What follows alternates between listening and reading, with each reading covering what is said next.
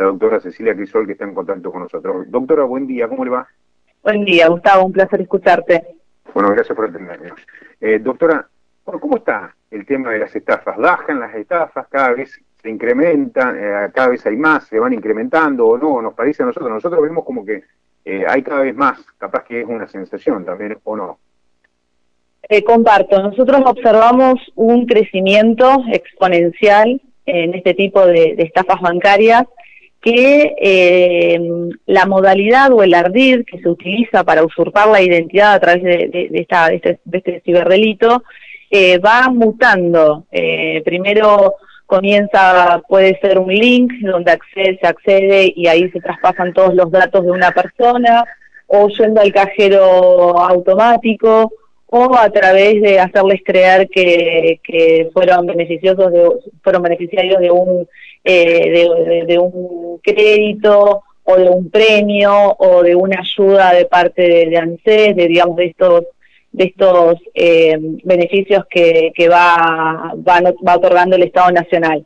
Eh, digamos, va, va creciendo y las modalidades son variadas, por eso hay que estar bien alerta y qué hacer cuando, cuando ocurre, ¿no? Por un lado prevenir y también tener una línea de acción cuando el hecho ya ocurrió. Eh, doctora, ¿y qué es lo que más habitual se ve en los últimos días, en los últimos meses, no? Mira, nosotros en nuestro estudio jurídico, eh, que digamos la, línea que, que, abordamos es la parte del derecho del consumidor, desde el derecho civil, trabajamos con la fiscalía, pero nuestra eh, nuestro análisis es contra, digamos, vamos contra el banco y con la responsabilidad por, por la falta de seguridad o el incumplimiento al deber de seguridad. Y la, la regla, la regla, lo que podemos decir desde marzo de 2020 a la fecha, es eh, a través de llamado telefónico, donde le hacen creer que fue esto que decía al principio, o acreedor de un premio o beneficiario de, un, de, una, de una línea de, un beneficio de ANSES y demás. Y a través de ese ardid, que está muy bien hecho, he escuchado grabaciones de mis clientes y, no le pasa a por ahí a la gente humilde o a quien tenga, eh, digamos, quizás una educación eh, limitada, sino que eh, tengo de todo tipo, de, todo tipo de, nivel de educación. Entonces la persona llega a través de esta al cajero automático y a partir de ahí le hacen hacer una serie de operaciones donde emite un ticket y ese ticket es leído o enviado mediante WhatsApp al interlocutor con quien están hablando por teléfono. Y a partir de esa entrega es donde se produce la famosa dila clave. Eh, hay mucha, muchas medidas de prevención, si te quiero o donde se le dice a la gente no revele las claves, no revele las claves, y lo que yo digo es que en el universo consumeril la gente por no revelar claves entiende que no tiene que dar su clave de home banking, si es que la tiene, o su clave de eh, la tarjeta de débito, pero no tiene ni idea qué significa ir al cajero y a partir de esta operación está dando una información que es crucial. crucial para... ¿Esto se ha incrementado? ¿Se ha incrementado? ¿Ustedes ven que se ha incrementado? Totalmente. ¿Y esto tiene que ver por la pandemia? ¿Tiene que ver por la pandemia o porque la falta de atención en los bancos también no es como la de antes? ¿no? Los, bancos no están atendiendo como antes, ¿no? La gente tiene que sacar turno más engorroso. Eh, ¿Por qué notan esto ustedes? Mira, eh, creemos que hay un crecimiento exponencial de este tipo de ciberdelitos eh, en el contexto de pandemia, sin lugar a duda. De hecho, este, ya existían casos de phishing y phishing, eh, que es este, este tipo de, adulteración o, de usurpación de la identidad, eh, pero con la pandemia creció, porque hay dos cuestiones. Están por un lado estos créditos preaprobados que la gente tiene a su disposición, eh, cuestión que, que también impugnamos, porque hay gente que tiene eh, recursos o un sueldo muy muy bajito y se encuentran con, que tienen un crédito a disposición de 500 mil pesos. Y con cuatro... ¿Con, qué bancos ocurre? ¿Con el Banco Nación, con el Banco Patagonia, con el Banco Macro, con el Macro Río, el Banco Río? Eh, Todos los que nombraste, porque tenemos Banco Provincia, Banco Nación, Patagonia, Frances, eh, Santander, Galicia, Todos, todos. Hemos, hemos pasado por todo tipo de, delitos em, donde son distintos bancos. y, y, es gente que, está, que es eh, empleada pública, gente de la parte privada, ¿cómo, qué van notando ustedes? ¿Hacen una diferenciación en eso? Sí, sí, sí, sí, sí. sí. Primero, la regla general que atacan a personas que tienen cuenta sueldo, regla general. Es más, es muy común y tenemos varios casos de, este tipo donde quien a quien engancharon, a quien pescaron eh, en este ardid, no tiene una cuenta sueldo y la persona está tan tan eh, imbuida, tan tan involucrada en esta conversación, es una ingeniería social, así se llama, hay, hay, está, hay una estructura psicológica muy bien armada, que la persona que está siendo engañada le pide ayuda a otra persona pidiéndole la caja de ahorro porque le van a depositar un premio, un crédito, una ayuda, un lo que sea. Y la persona, ese tercero que no tiene absolutamente nada que ver, también cae y le dice, sí, ¿cómo no tomar? Y ahí presta su caja de ahorro y al, bueno, y ahí se genera todo el, la estafa y la otra persona termina enganchada con, con, un crédito online. Esa es la cuestión. Todo eh, 100% online.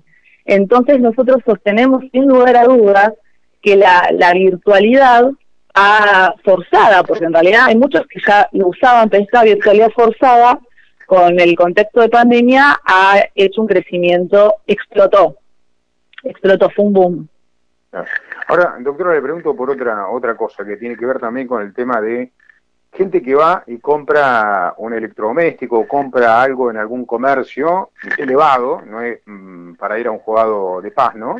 Eh, son cifras elevadas, compra un teléfono, hoy un teléfono cuánto sale, 70 mil, 80 mil pesos, más o menos, o, una, una computadora. La computadora resulta que no es buena, que se rompe, el teléfono también, van en contra del comercio, eh, primero participa defensa del consumidor, después la parte... ¿Por qué siempre va, eh, siempre termina ganando primero defensa del consumidor y no el denunciante? mira, en realidad... ¿Se puede cambiar la modalidad? Digo, primero ir que el denunciante, ¿no hay una, la ley no lo ampara esto al, al, al consumidor? Por supuesto, por supuesto. Cuando la persona compró, porque a ver, todos somos consumidores y, y, desde ahí es la importancia de que haya una, una sociedad con educación de consumo y conozca qué hacer frente a una situación como esta, que es la regla. O sea, siempre nos va a pasar que vamos a comprar algo defectuoso en, alguna, en algún momento de nuestra vida. Entonces, regla tenemos que saber qué hacer.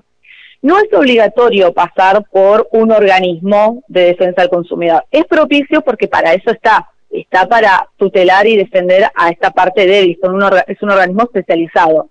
Pero no quiere decir que sea obligatorio, es algo optativo.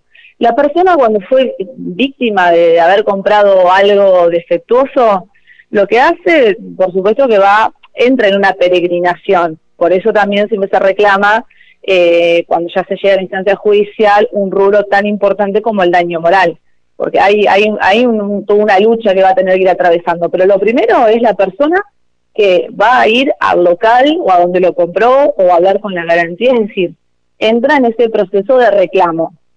Generalmente la persona no sabe qué hacer y va al organismo de defensa del consumidor, que está, está bien, pero no es obligatorio, puede hacerlo ingresa el reclamo y ahí la cuestión ya pasa, eh, es el Estado quien tutela el derecho de, la víctima. La víctima, ¿qué puede hacer? Puede también contratar los servicios jurídicos de un abogado que se dedique al derecho del consumidor, que lo va a asistir en este reclamo y puede apartarse del organismo o continuar el reclamo por esa vía. ¿Por qué? Porque también es muy significativo, muy significativo cuando aplican multas administrativas, cuando aplican el daño directo que reparan de alguna manera al consumidor. Pero puede no hacerlo y directamente iniciar un reclamo mediante carta documento, ir a, la resolución pacífica de conflictos a través del Centro Judicial de Mediación que está a disposición del consumidor y es totalmente gratuito, que está bárbaro porque tienen una audiencia, hay una, una, una digamos, tenés un mediador que, que, que, trata de, de, unir a ambas partes y llegar a una, un arreglo rápido, eficaz, que le sirva a todos, y si eso no funciona porque no, no se logró llegar a un arreglo, se pasa a instancia judicial. Y la instancia judicial para el consumidor es totalmente gratuito.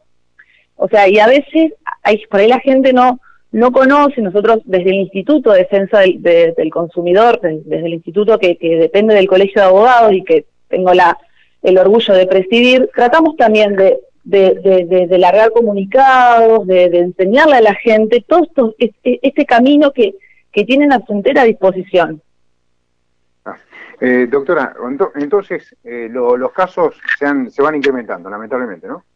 se van incrementando y afortunadamente, porque no, no, todo, no todo es oscuro, eh, nos hemos encontrado con resoluciones judiciales desde el ámbito civil, eh, donde han condenado a los bancos a anular estos préstamos, a devolverle lo que la, la persona sufrió porque le fueron descontando mes a mes estas cuotas, estas cuotas de un préstamo que nunca sacaron y los condenan por, eh, por un, bueno, y, el, digamos, el consumidor se hace acreedor de una, de una reparación por los daños y perjuicios. Pues yo siempre digo esto, es necesario acá eh, una actividad interdisciplinaria, porque está el derecho penal por un lado, el fuero, por otro lado el, el, derecho informático, que es algo que para uno era bastante ajeno y ahora está teniendo que, que, vincularse, y el derecho del consumidor. Y la realidad que el consumidor lo que quiere cuando fue víctima de esto y le sacaron 500 mil pesos de un préstamo que va a tener que pagar mes a mes con unas tasas altísimas, necesita el derecho penal para que encuentren al, estafador, pero en realidad lo que quiere es que le devuelvan la plata. Y eso, eso está en el derecho civil y en el derecho del consumidor. Así que por eso es, es un trabajo interdisciplinario, que afortunadamente está empezando a tener ya mucha acogida jurisprudencial y estamos empezando a ver que están protegiendo la parte más débil. Doctora, gracias por el contacto, ¿eh? muy amable. No, por favor, un placer, hasta luego.